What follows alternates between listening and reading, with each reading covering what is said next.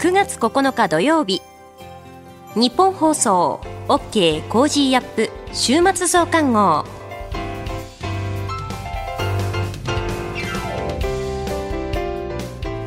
ニッポン放送アナウンサーの新行市佳です。OK Cozy up 週末増刊号。今週の放送でセレクトした聞きどころ今後のニュースの予定を紹介していくプログラムです。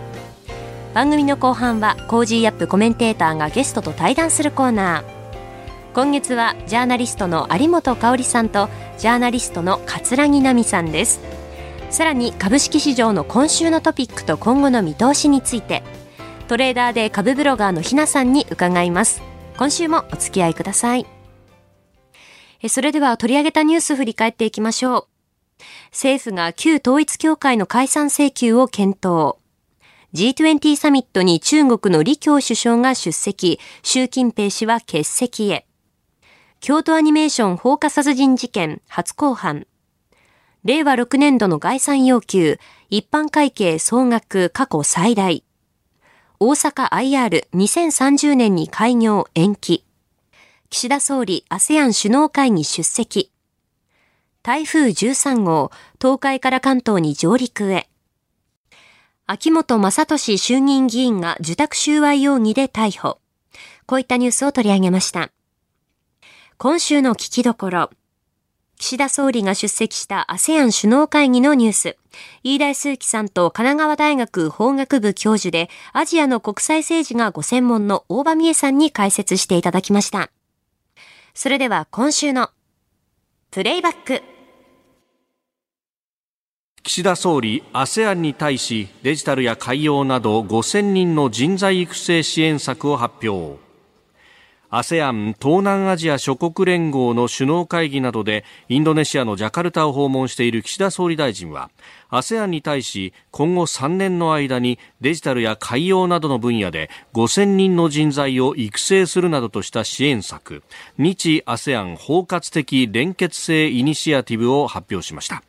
具体的には従来の交通インフラだけでなくデジタルや海洋協力サプライチェーンなど6つの分野でも協力関係を強化していくとのことです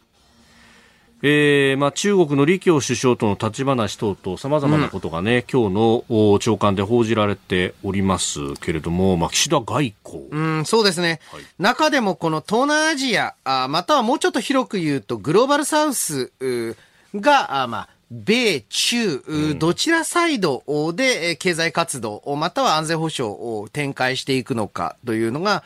これからのまあ国際政治、または国際的な外交の、まあ一つのキーになっていくわけですよね。うんまあね、あの、ここからさらに G20 というふうに、まあ、進んでいきますが、えー、この時間は、神奈川大学法学部教授でアジアの国際政治がご専門、大場美恵さんと電話をつないでお話を伺ってまいります。おばさんおはようございます。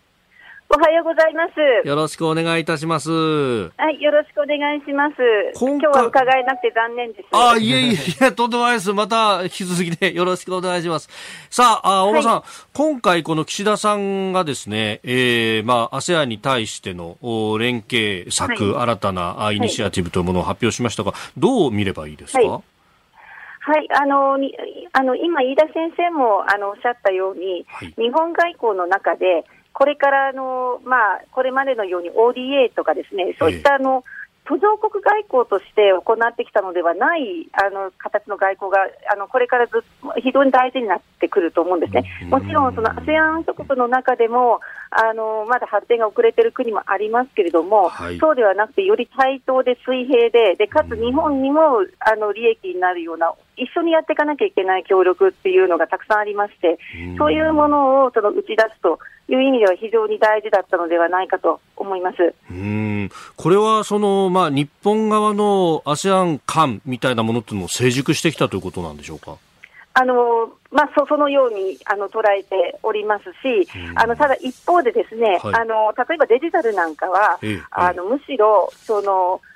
実装の部分といいますか、例えばアプリアプリの開発で、でそれがあの実際の生活に生かされるみたいなところでは、はい、あのむしろあの ASEAN 諸国の一部の方が、明らかにその先を行ってるところがありまして、ですからあの、むしろその日本との交流を深めて、で日本の側のデジタル化も進むような形にしていただければなというふうに思います。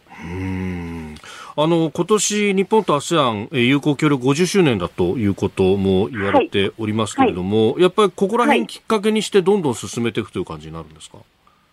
あの50周年に関しましては、すでに私が座長を務めた有識者会合や、はい、あのそれからもう一つあの、経済産業省の方の有識者会合などが、もうあの昨年の段階から今年にかけて、あの日本と ASEAN との協力がどうあるべきかということについて、50周年に向けてあの検討を重ねてまいりました。で、その検討をもとに、あの政府の方であのちゃんとそれを政策に落とし込んだものであろうというふうに考えております。えー、スタジオにはあ飯田康之さんもいらっしゃいます。よろしくお願いいたします。はい、よろしくお願いします。一方で、えー、やはり ASEAN の外交上の、まあ、位置づけ、えー、としては、やはりあの、これまで華々しく成長してきた中国経済と、まあ、リンクを強めていく、そういった中で ASEAN、経済発展を続けていったわけなんですけれども、これからの、まあ、世界経済考えるときに、ASEAN と中国の距離感というのは、どのように、まあ、変わりつつある、または変わらないのか、あお聞かせ願えますでしょうか。はいありがとうございます。あの中国だけではなくてですね、ASEAN があのまあ発展したのは。あの中国も含めたグローバル化が展開する中で、その中でうまくそのあのサプサプライチェーン網に食い込むことができた。それがやっぱり一番大きいわけです。なので、あの今のそのグローバル化のあの後退といいますか、あの経済安全保障の論理があの中国とアメリカから前面に出されることというのは、実はその ASEAN 諸国にとっては、あの少なくとも長期的には望ましいことではなくて、あのそういう意味ではあの、米中対立というのはちょっと彼らにとっては迷惑な話ですね。ただ迷惑な一方で、あの経済的にはあの一部で言われているような中国が一方的に何かの、まあ、あの権益を主張しているとか、あるいはあの経済的なあの活動をあのプッシュしているとかいうことではなくて、あの ASEAN 諸国の側が取引の中で中国を選ぶ、あるいは場合によっては日本を選ぶ、あるいは欧米の企業を選ぶということをやってきていて、そういう中で、その結果として中国と ASEAN 諸国との経済的な距離感は少なくとも非常に密になっているという考えますし、それが急に変わるとはちょっと思いません。であの一方でその中国に関連してあの中国が出してきた新しい地図が、まあ、あれは、ええええ、あれは悪手ですよね。あやっぱりそうですか。あれはちょっと悪手。あ呆れましたね。呆れました ちょっと呆れました。あのなんというタイミングで、何をやってるんだろうと思います。ででもこれがですね大国外交といいますか、あの国際政治見るときに、はい、どうしても例えば米米中対立中心に見て、で中国がこうした、で ASEAN あごめんなさいあの、アメリカがこうした、だから ASEAN はどうするんだって話になるんだけど、はい、あのそれが前提として、あんまこの前提として、大国がやっぱり完璧な手を打ってくるっていうことを皆さん想定してるんですよね。で、それで日本の中では特にアメリカは下手を打つかもしれないけど、はい、中国は完璧だろうと思っている人が結構多いんですけど、いや、そんなことはなくて、これあ、明らかに国内論理から出てると思うんですよね。今やっぱりあの経済も悪くて、はい、やっぱりあの国内の引き締めをするときに、こういうナショナリズムに訴えるっていうことが非常に有効なんだろうと思うんですよ。でもそれは外交というよりは完全にその国内論理でこういろいろやってるので、例えばこれを大事な会議が続くこの時期にどんどんやってしまうっていうのは、うんはい。やっぱりもうかなりな悪手だろうと、相手見てないなっていう感じですね。まあ、台湾のと与那国の境界線にも線を引っ張って、これは俺らのものだって言うし、こう、インドとの係争のところも俺らのものだと、はい、あるいは、あの、薄利、薄利島も俺らのものだと言っていると。だからこれ、こういうことを、こう、ある意味、領土的野心を目いっぱいに出すような地図を8月28日に出してきたと。もう、本当そうですよ。これからね、ええそうですよ。もう、あの、目白押しなんですよ。これから ASEAN の諸会議があり、はい EAS があって、ええで、それから G20 があり、それから APEC があるんですよ。ああ、もうはいず。っとこれから会議シーズンなんですね、ここ、うんあのアジア、うん11いや月のそ APEC いわゆるグローバルサウスを、ええあの入れた国々で、はい。でなぜなぜこう今やるのかっていうのは、うんもう本当あの、外交を見てないとしか言いようがないですよね、それはね。いや、バイデンの,、はい。あの EAS を参加しないっていう、はい。あれもどうなのかと、去年もそうなんですよ。去年もあの孫娘さんの結婚でっていうことで、結構品質買ってて、ええで、ええ。それがまたですかっていうことで、両方とも今回は、あの、うんやらかしたなと思いますけど、うん。やっぱりやらかし度合いは中国の地図の方が大きいと思います。ななるほど。これ、アメリカ、ハリスさん来てますけれども、やっぱりなんだよって、ASEAN 側からすると思うわけですか？あやっぱりそうです。あの、それはやっぱりあの、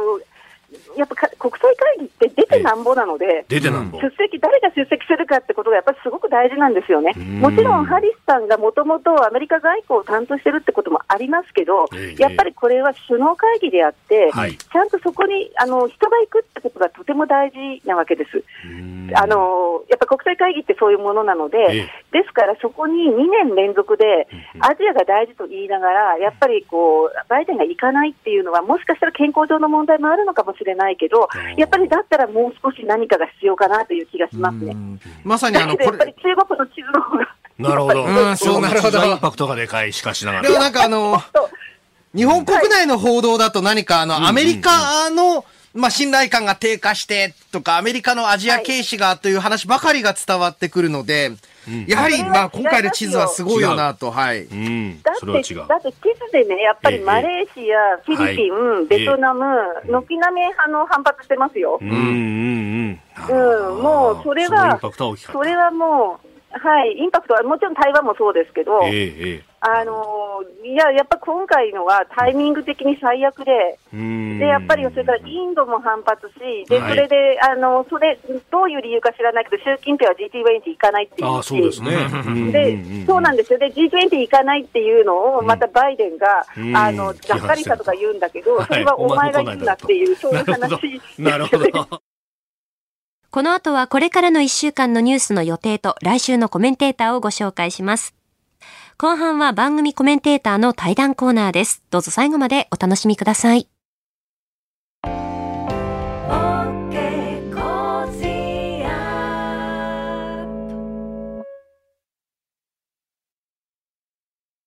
自分よし、相手よし、第三者よし。この三方よしの考え方は、より良い人生を築くための重要な指針です。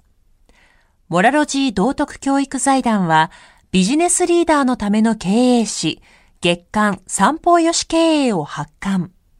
人づくり、SDGs に取り組む企業の皆さんにおすすめの一冊です。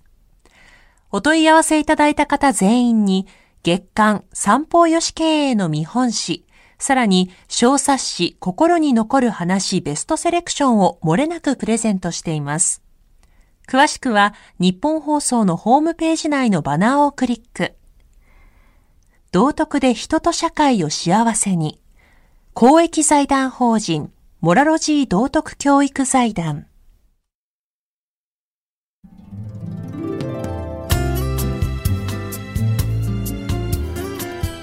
OK コージーアップ週末増刊号。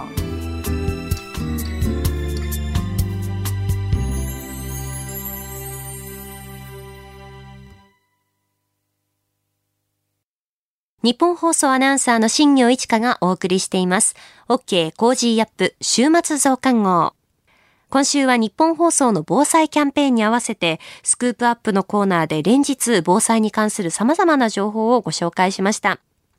月曜日は自衛隊ライフハックについて、防災士の資格を取得した内田祐樹アナウンサーに紹介してもらいました。ブルーシートの寝袋とツナ缶のろうそくを実際に、やってみたということで、その感想も伝えてもらいました。火曜日は進化する防災食。備え防災アドバイザーで備えるワークス代表の高荷智也さんにおすすめの防災食を紹介していただきました。水曜日は2018年9月6日に発生した北海道胆振東部地震。5年が経ち、あの地震からの教訓や復興はどうなっているのか、北海道放送 STV ラジオの永井公彦アナウンサーにお話を伺いました。木曜日は地震に関する東京都の新たな取り組みについて、内田祐樹アナウンサーと一緒にですね、防災士の資格を取得した前島香音アナウンサーにレポートしてもらいました。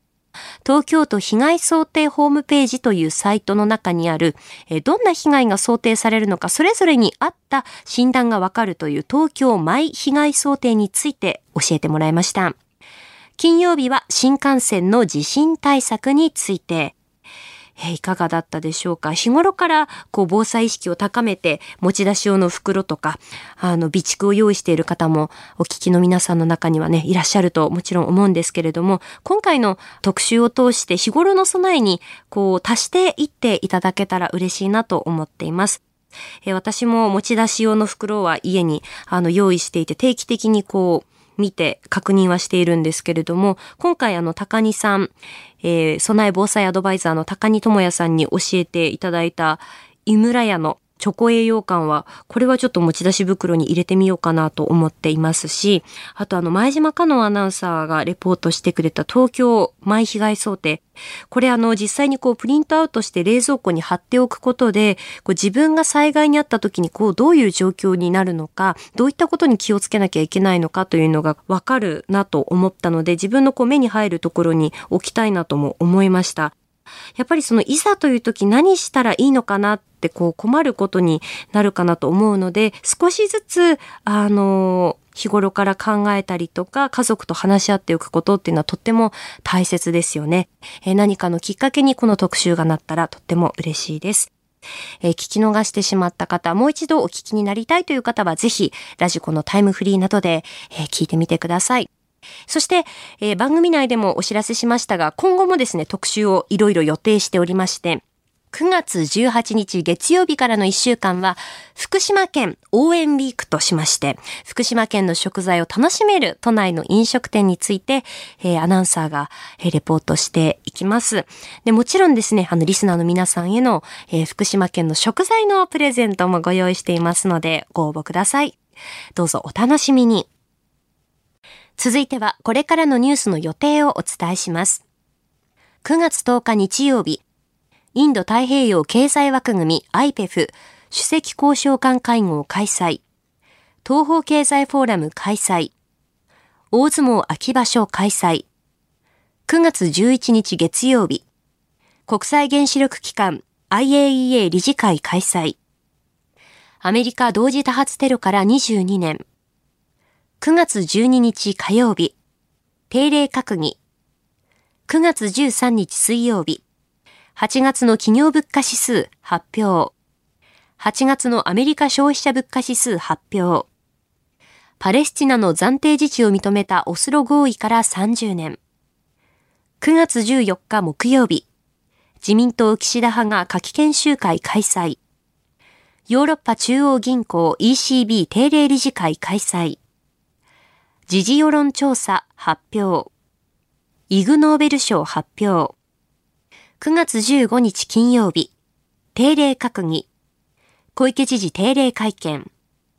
関西電力高浜原発2号機が再稼働。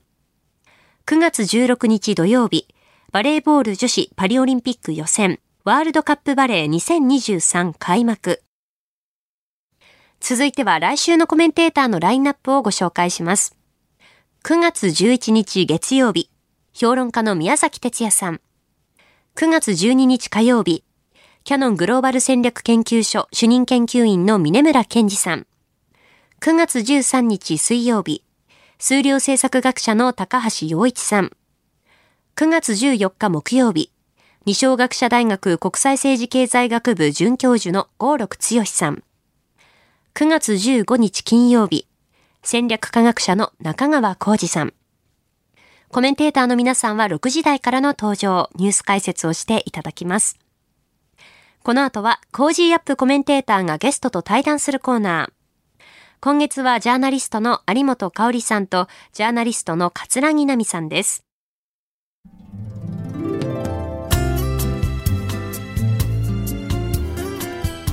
OK Cozy up 週末増刊号。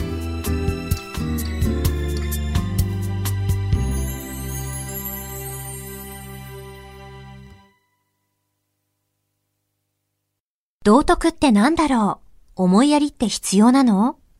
その答えは道徳を考える月刊誌ニューモラルにあります。今や日本人の道徳力は世界からも大注目。さああなたも道徳を学びませんか？お問い合わせいただいた方全員に月刊ニューモラル、さらに小冊子心に残る話ベストセレクションを漏れなくプレゼントしています。月刊ニューモラルは日々の出来事をテーマに人間力が豊かになるエピソードが満載です。詳しくは日本放送ホームページ内のバナーをクリック。道徳で人と社会を幸せに。公益財団法人、モラロジー道徳教育財団。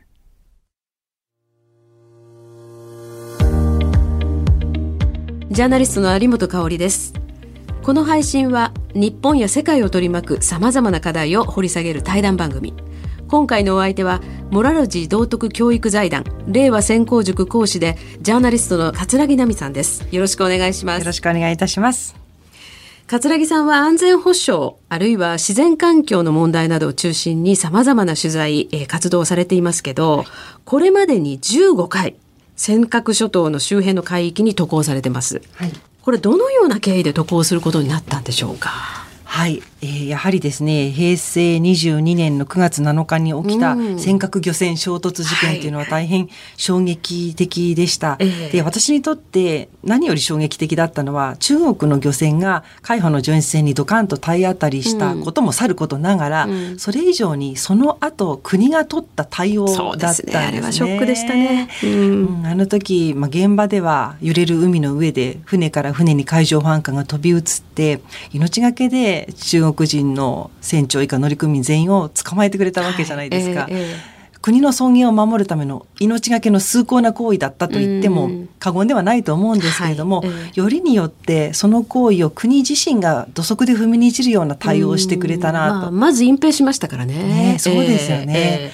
えー、隠蔽した上に結局捕まってってた後も処分保留で釈放ということになって、ね。はい、特に船長に至っては普段空いていない石垣島の、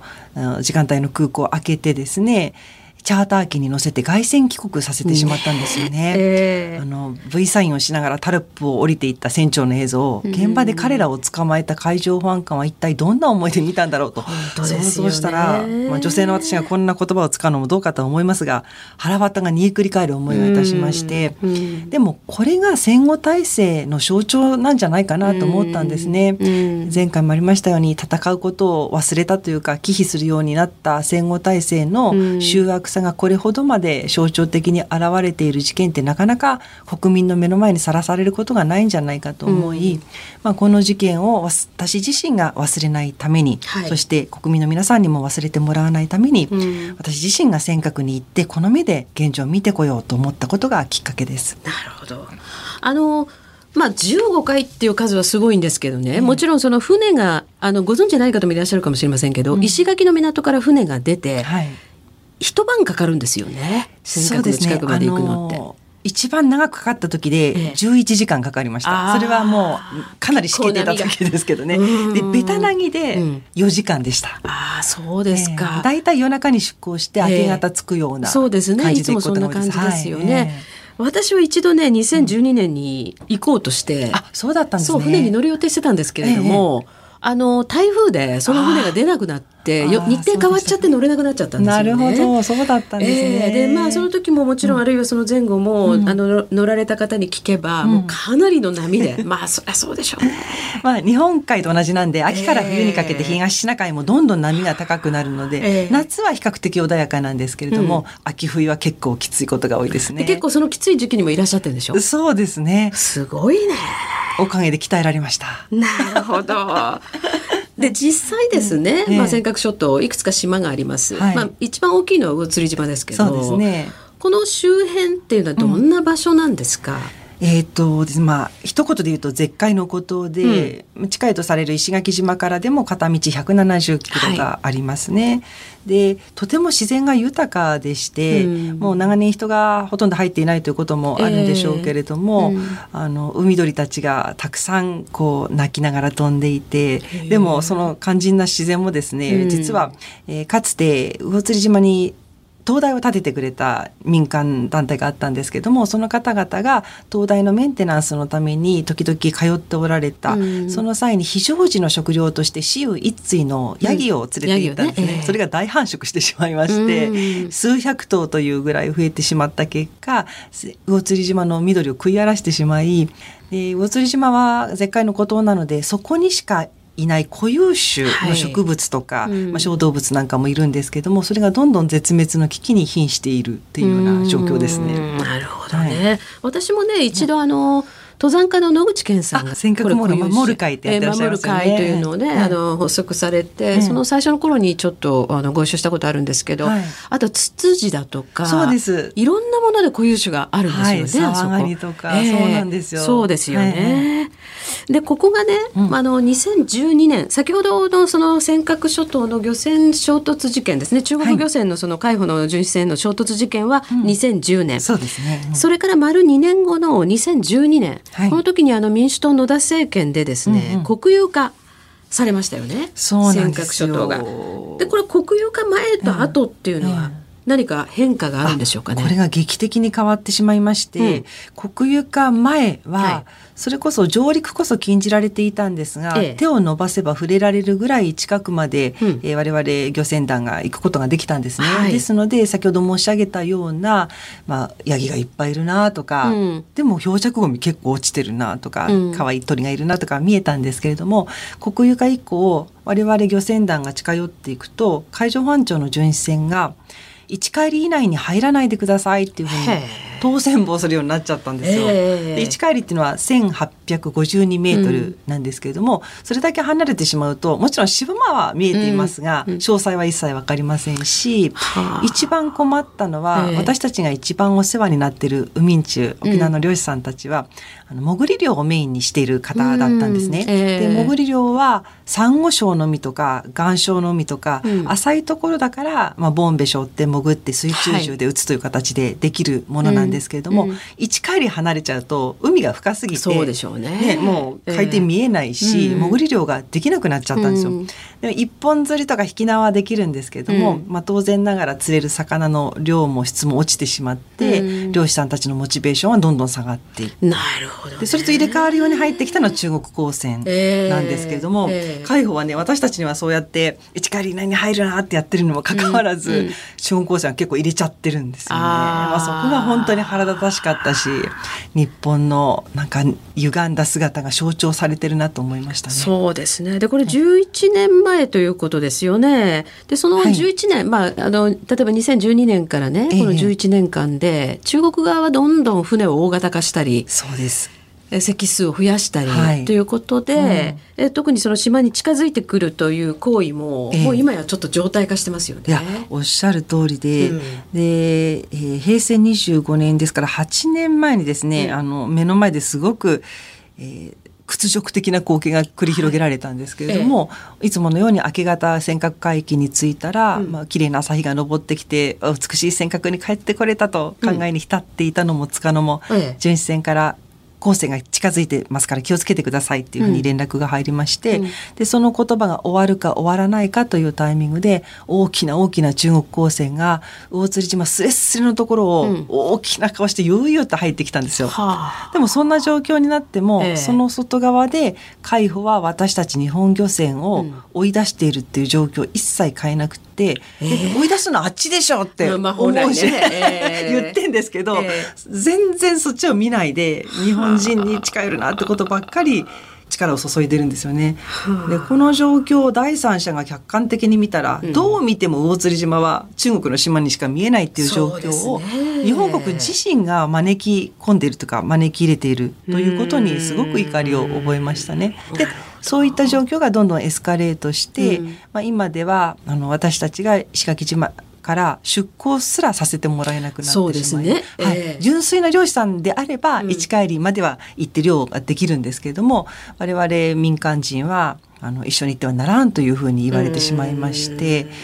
で日本の目が届かなくなっているのとは対照的に中国高専はどんどん活動の頻度も増えているし、大型化もしているし、うん。事実上どんどん中国の実効支配の度が、まあ、サラミをスライスするよううん。に少しずつではありますけれども、うん。着々と増している強くなっているという現実にありますね。これは結局その中国側のねまあ 本来であれば暴挙ですよね。はいこれが常態化してくるこれは日本側がむしろ助長させているっていうこと。もちろん海上保安庁のね現場の人たちはそんなことを望んでるはずもないけれども、ね。まあそんなような対応になっている。えでそういう中で2021年ですね、うんうん。えー2021年の初めに海警法というのが中国で施行されました。はい。で海警自体のその組織もね、うん。もうもうまああの中国海軍と一体ですよね、うん。ほとんど。はい。こうなっていこうというのが桂木さんこの海域にやはりいらっしゃってんですか、あ私はあの先ほど述べたような理由で行けないんですけれども、うん。うんそのいつも一緒に行ってた漁師さんたちが行ってくれて、この会計法施行直後、うん。同じ月に行った時の映像を見せてもらってびっくりしたんですが、はあ。もうでっかい顔をして中国高専がドデーンっているわけですよね。でそこに対してあのこうちゃんこうちゃんって呼んでる私たちが一番お世話になってるあの船長さんがですね、ちょっと近づいて行ってみたんですよ漁船で、うん。そしたら特に反応もしないで、ええ。こう追い越していこうとしてもあんまり反応してこなくて、うん。そうこうしているうちに海保が間に入ってくれたっていうようなことを言ってましたけれども彼のあの感じたことを、うん。あの総合するとですねなんかもう一緒にいることが海上保安庁と中国高専が一緒にいることが当たり前になっていてなあなあの関係に見えたっていうんですよね。あれだとあちら側が中国側がいざ牙を向いた時うん。に対応できないんじゃないかって、うん。その映像を見た元海上保安官の石木正治さんも警鐘を鳴らしておられましたね。あのどうして日本政府ってこういう対応なんでしょうね。まあそれを それをね。桂木さんに聞くのも変なんですけれども私たちもなんかもう声をからさんばかにしょっちゅう言ってるんですけどねどうしてこんな対応なんでしょうね。まあ言ってしまえばそれが戦後体制だと思うんですよまあそういうね。尖閣の海で毅然とした対応をしたりしたり、戦争になっちゃうかもしれないと。そう戦争は絶対悪だから絶対やってはいけないっていう思い込みがあるんじゃないでしょうか。まあ自衛ですからね本来ね。で一方ですね、桂木さんその自然環境あるいは生態系を守る八百万の森はい。という団体を立ち上げて、まあ、代表を務められてるんですけれどもね、先ほどおっしゃったその尖閣諸島にも固有種がいる、うん。あるいは国境離島、まあ、いろんなところがですね、要するに人の手がなかなか入りにくい。で今ここら辺はどういう状況になってるんですかね？もちろんええ。個々、あの各地違うと思いますけれども。えー環境活動をしている人間の目から見ると漂着ゴミが大量に積もってるところがたくさんありますね。はい。対馬なんかもひどいですし、うん。で尖閣もですねやっぱり美しい自然を子々孫々の代までちゃんと残していきたいと思うんですがそのためにも日本人の手が入ってちゃんと漂着ゴミ清掃をしたり、まあ、魚釣り島で言うならばヤギの駆除をして、うんバランスの取れた生態系として残していく必要があると思うんですね。とにかくあの日本人が行かない手が入らないっていうのは一番良くないなと思ってます。このままだと魚釣島の支配者はヤギになっちゃう。なるほどちょっと笑えないブラックジョークもあるんですけど。本当はねこの漂着ゴミの問題なんていうのこそ国際機関もうちょっとしっかりやってほしいですけどね。そうなんですよね。うんでこういう名目って言ったらちょっと語弊もあるかもしれませんけれども、はいええがあれば、ええ堂々とうん上陸して、ね。日本人が手を入れていいと思いますので、はいね。国ももっともっと活用してほしいです。うん。このね、まあ、日本固有の領土である尖閣諸島、ええ。まあ、それがその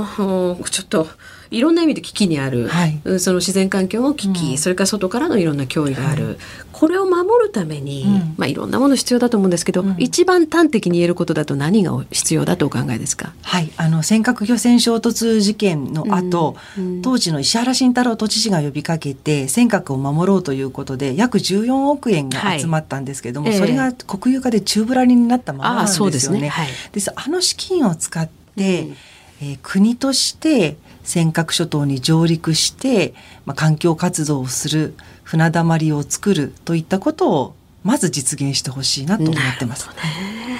はい。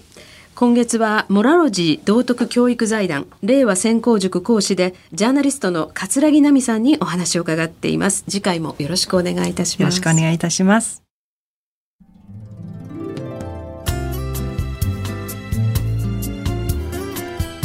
OK コージーアップ週末増刊号。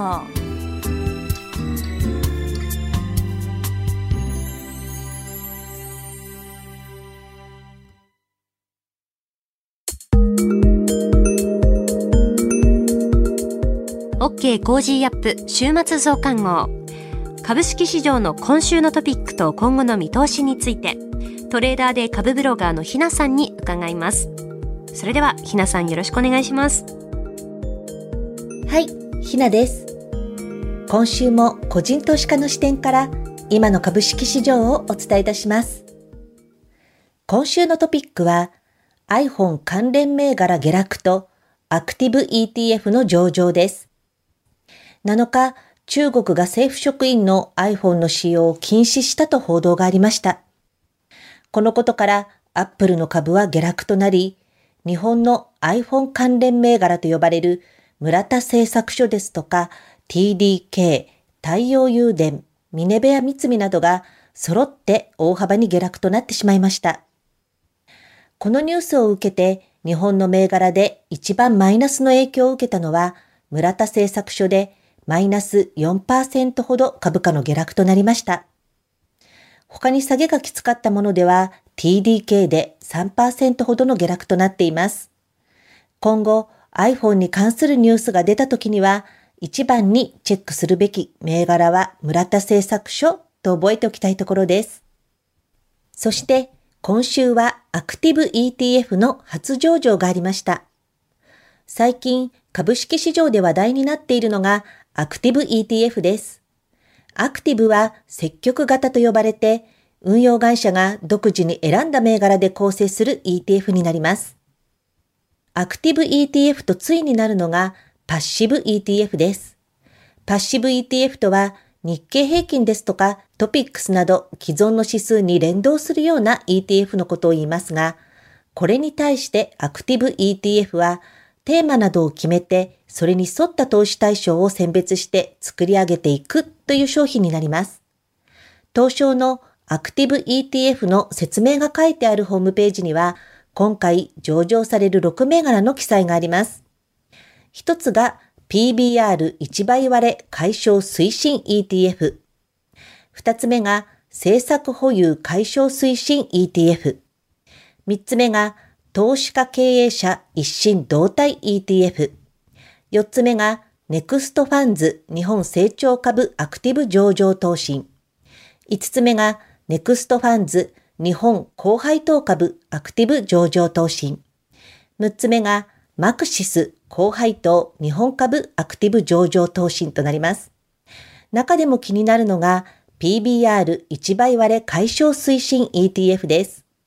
東証が打ち出している PBR1 倍割れ解消を目指していくという方針に沿った ETF ということになります。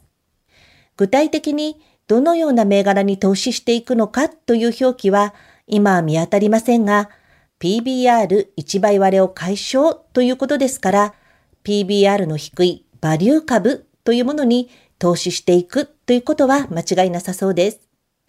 低 PBR の代表的な銘柄としては、三菱 UFJ や三井住友フィナンシャルグループなどのメガバンクの株ですとか、野村ホールディングスや川崎汽船など、時価総額の大きな銘柄でも大量に出てきます。これらのどこまでがその構成銘柄になるのかは不明ですが、今週、低 PBR の代表的な銘柄群が大きく伸びていっていますので、この ETF の蘇生と少しは関係あるのかもという動きになっていました。今後も動きがありましたらお伝えしていきたいと思っています。今後の見通しとしては、海外投資家の日本株買いに注目です。海外投資家の買い越し額が3300億円超えと2ヶ月半ぶりの大きさとなっています。日本の輸出関連企業にとっては足元の円安進行はとても有利な状況です。このことから企業の業績上振れに期待した買いが入っているようです。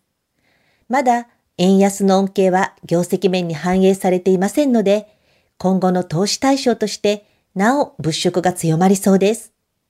海外勢の買いの動きはまだ序盤という声もありますので、私たち国内の投資家も割安で放置されている銘柄を見直す良い機会かなと思います。今週の相場格言。もうちょっとと思う心がチャンスを逃す。もうちょっと安くなってから買いたいな。もうちょっと高くなってから売りたいな。と少しでも欲を書くと絶好の買い時、売り時を逃してしまうという教えです。少しでも利益を出したいという人の欲はキリがなく、腹八分目は医者いらずという言葉もありますので、私はいつも身の丈に合った投資をしようと心がけています。欲張る心がチャンスを逃すということは念頭に置いておきたいですね。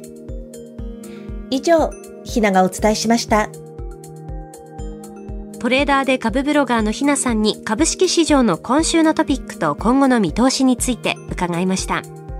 ひなの株ブログではおすすめの銘柄、株の話や投資情報など発信しています。ぜひこちらもチェックしてみてください。あなたと一緒に作るニュース番組、ニッポン放送飯田浩司の OK Cozy up。平日月曜日から金曜日朝6時から8時までの生放送でお届けしています。ぜひ FM 放送、AM 放送はもちろん、ラジコやラジコのタイムフリーでもお楽しみください。OK コージーアップ週末増刊号。